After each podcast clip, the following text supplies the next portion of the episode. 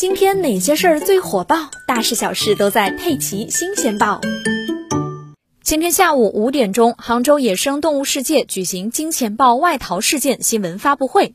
据了解，金钱豹是在四月十九日上午逃离的。四月二十一日，野生动物世界自己搜寻，二十七日上午捕获一只。据了解，杭州野生动物世界于二零零二年正式开始经营，现在有两百多种类，累计九千多只动物。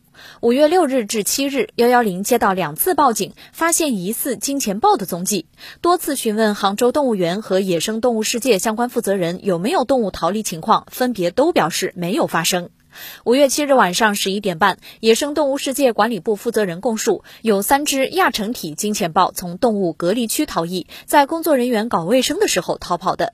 发现以后，相关部门马上责令野生动物园停业整顿，控制了负责人，对现存数量和人工繁殖数量进行清点。核实后，除了逃逸的三只，其他都在。目前出逃的三只未成年金钱豹，还有一只小豹子没有被找回，搜救队伍也仍在搜救中。